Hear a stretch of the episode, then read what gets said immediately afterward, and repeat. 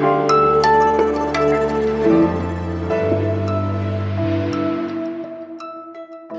hören Was jetzt, den Nachrichtenpodcast von Zeit Online am Dienstag, den 11. August. Ich bin Elise Landschek. Hallo.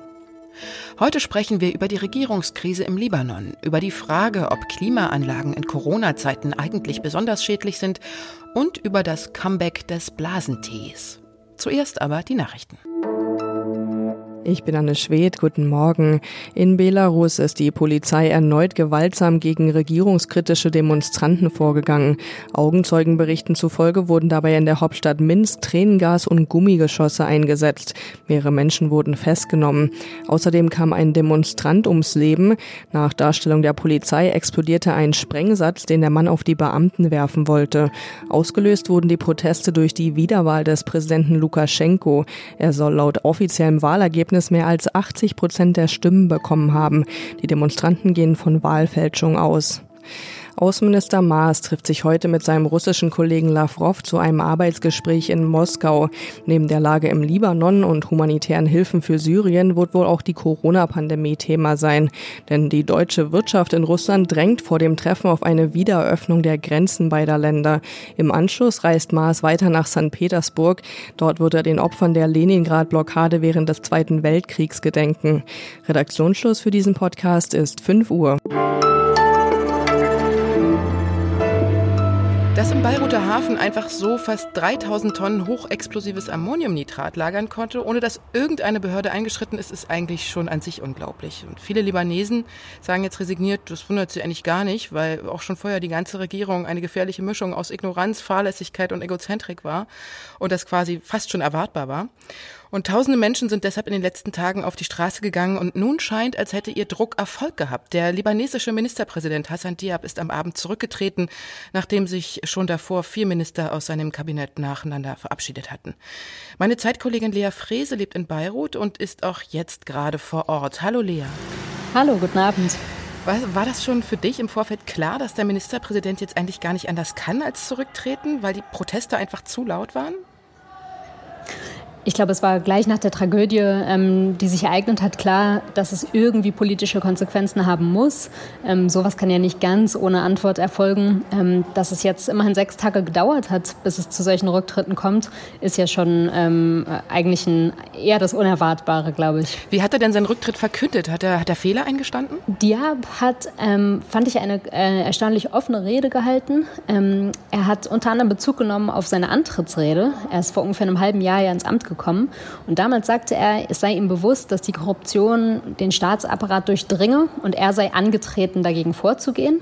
Und heute sagte er bei seinem Rücktritt, ich habe feststellen müssen, die Korruption ist größer als der Staat ähm, und ich bin nicht dagegen angekommen. Insofern keine konkreten Fehler eingeräumt ähm, und sich praktisch auch ein bisschen als Opfer des Systems äh, selbst stilisiert. Er hatte natürlich ähm, wissend, dass die Strukturen so sind, wie sie sind, dieses Amt erst angetreten. Mhm. Ja, jetzt ist natürlich auch die große Frage, ich, hat er dazu was gesagt, wer jetzt, wer jetzt kommen soll? Oder hast du irgendwie eine Vermutung, wie es jetzt weitergeht im Libanon? Er hat dazu heute noch nichts Konkretes gesagt. Ähm, es gehen ganz viele Gerüchte um, es äh, kursieren mehrere Namen für andere Kandidaten. Eine Sache, die, glaube ich, viele, ähm, ja, viele äh, beunruhigt, die auch schon ein paar Wochen kursiert, ist, dass immer wieder ins Spiel gebracht wird, dass der Ex-Premier, also den, äh, der Premier, den Diab abgelöst hatte, der, der gestürzt worden war im Herbst bei den großen Protesten, Saad Hariri, dass der wieder antreten könnte und genannt werden könnte. Gibt es denn irgendwie auch einen Hoffnungsträger, also irgendjemand, der die Situation zum Besseren wenden könnte für die Bevölkerung? Ich muss sagen, nein. Ich glaube, gerade sieht man keinen Hoffnungsträger und ich glaube, der Grund dafür ist gar nicht, dass es nicht, äh, nicht genug fähige Leute im Land gäbe oder, ähm, oder ehrliche Leute, die diesen Job machen könnten. Das Problem ist, dass man diesen Job, glaube ich, ähm, nicht gut machen kann. Ähm, die eigentliche Macht läuft im Libanon eben nicht in den Händen der Regierung und der Minister zusammen, sondern eigentlich ähm, in, den, ja, in den Oligarchen und den ehemaligen Warlords, die in diesem Land de facto die Politik bestimmen. Das heißt, ein Rücktritt der Regierung ist ein wichtiger Schritt, glaube ich, aber äh, ja, verändert noch nicht das System, ähm, das diesen Staat so kaputt gemacht hat als solches. Ja, ähm, beschreib doch mal kurz die Situation bei dir. Du sitzt jetzt irgendwie in deiner Wohnung ohne Fenster oder wie, wie, wie ist es bei dir gerade? Wie ist die Stimmung auch auf den Straßen? Ja, ich war gerade bei der Rücktrittsrede auf dem, ähm, auf dem großen Platz von Beirut, wo die Demonstrationen stattfinden, der Märtyrerplatz, der ist bei mir um die Ecke. Und ähm, beim, als der Rücktritt bekannt gegeben wurde, haben die Demonstranten mit Feuerwerk gefeiert ähm, und die Armee hat sofort mit sehr, sehr, sehr viel Tränengas zurückgeschossen.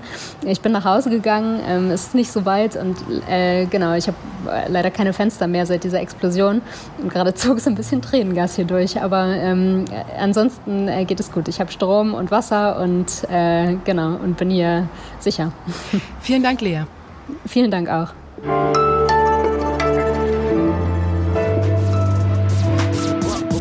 Und sonst so? Bubble Tea, also dieses pappsüße Eistee-Zeugs mit Gummibärchenartigen, maximal unnatürlich bunt aussehenden Tapioca-Glibberperlen, war mal so eine Mode vor, sagen wir, ungefähr zehn Jahren. Ich kann mich noch an lange Schlangen vor den Läden erinnern, die auf einmal überall in der Stadt aufgemacht haben und an plärrende Kinder, die unbedingt und sofort so eine Zuckerbombe im umweltsäuischen Plastikbecher haben wollten. Und dann auf einmal kamen so Nachrichten auf, Bubble Tea ist schädlich, da ist gefährliche Chemie drin und an den Wabbelperlen kann man ersticken und der Plastikbecher, der schwimmt sowieso in tausend Jahren noch in unseren Ozeanen und so weiter. Plötzlich endete eine Ära. Die Läden verschwanden wieder und die Kinder stiegen um auf diese Obstquetschis, genauso süß, aber egal. Und nun ist aber 2020 und es gibt ihn wieder, den Bubble Tea. Jetzt im biologisch abbaubaren Maisbecher mit weniger Zucker und immer noch in schreiend bunten Farben, aber irgendwie nicht mehr äh, für Kinder, sondern eher so als Lifestyle-Objekt für den schick angezogenen Büromenschen, was man zum Beispiel auch am Preis merkt in den neu eröffneten Läden. Der Blasentee, Verzeihung, Bubble Tea, hat einfach ein neues Image verpasst bekommen. Auch eine Geschäftsidee in Corona-Zeiten.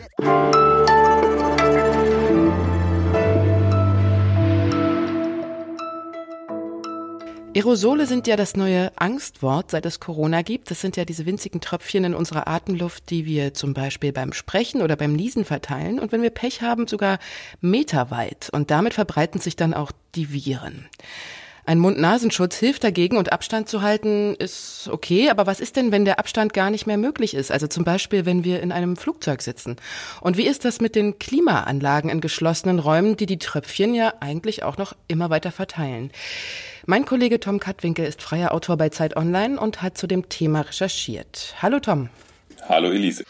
Wie gefährlich sind denn diese Klimaanlagen, also zum Beispiel in Hotels äh, oder Restaurants? Zum einen kommt es darauf an, welche Filter in diesen Klimaanlagen verbaut sind. Und zum anderen kommt es darauf an, wo die Luft herkommt, die in Räume geleitet wird. Die kann nämlich äh, aus dem Freien kommen, also Frischluft, oder die kann im Raum zirkuliert werden. Das sind erstmal die Voraussetzungen. Ähm, wenn man jetzt zum Beispiel sich Belüftungssysteme in Restaurants oder Büroräumen anguckt, dann sind das normalerweise Systeme mit zwei Filtern. Ähm, die beiden Filter sind nicht fein genug, um Viren rauszufiltern. Äh, das heißt, an sich besteht da kein Schutz. Aber wenn die Luft eben von draußen reingeleitet wird, dann wird die Luft im Raum verdünnt oder kann die Luft im Raum verdünnt werden. Wenn man diese Viren aus der Luft filtern möchte, dann braucht man sogenannte HEPA-Filter. Das sind eben ganz besonders feine Filter, die es sogar schaffen, bis zu 99,9 Prozent der Viren, äh, also diese Aerosole aus der Luft zu filtern. Dann kann man äh, so eine Anlagen auch im Umluftmodus ähm, benutzen und es werden eben keine Viren zurück in den Raum geleitet. Wie ist denn das bei den Flugzeugen? Ja, da sitzt man ja inzwischen dicht an dicht. Meistens sind in der Mitte auch gar keine Sitze mehr ausgelassen. Trotzdem sagen ja. ja die Airlines, das Fliegen ist sicher, weil die Luft in der Kabine doppelt und dreifach gefiltert wird. Also wahrscheinlich durch diese HEPA-Filter, die du gerade beschrieben hast. Stimmt es also? Also kann ich sozusagen sicher ins Flugzeug steigen? Es stimmt, dass im äh, Flugzeug HEPA-Filter verbaut sind und ähm, Sätze wie Fliegen ist so sicher wie im OP-Saal sich aufzuhalten, die sind aber schlichtweg falsch, weil im Flugzeug sitzt man eng an eng, sitzt über längeren Zeitraum ähm, in einem geschlossenen Raum und das stimmt, dass HEPA-Filter auf jeden Fall dazu beitragen, dass die Luft keimfreier ist, als sie es sonst wäre, aber gänzlich sicher ist es nicht. Es gibt Studien, ähm, die gezeigt haben, dass sich Aerosole im Flieger verteilen können, auch über weitere oder über mehrere Sitzreihen hinaus. Ähm, und es gibt auch Studien, vom SARS-1-Virus und jetzt auch vom Coronavirus, die gezeigt haben, dass es zu Ansteckungen in Fliegern gekommen ist. Warum sind denn nicht überall schon diese HEPA-Filter eigentlich verbaut? Das ist einfach nicht wirtschaftlich. Also das hat mehrere Gründe. Ähm, wenn man so einen HEPA-Filter verbaut, dann kostet das Belüftungssystem mehr und man braucht viel mehr Energie, um das Belüftungssystem zu betreiben. Weil halt dieser Filter so ganz fein ist, muss die Luft mit viel mehr Druck durchgepumpt werden. Und das verbraucht eine Menge Strom. Ähm, und unter normalen Umständen wäre das auch gar nicht notwendig. Das heißt, das wäre so aus umweltpolitischer Sicht ähm, und nachhaltiger Sicht gar nicht sinnvoll, das zu machen. Danke dir. Gerne.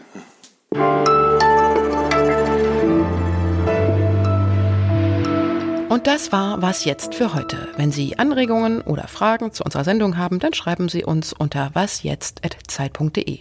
Und hören Sie auch mal unser Update rein, heute um 17 Uhr. Einen schönen Tag wünscht Ihnen Ihre Elise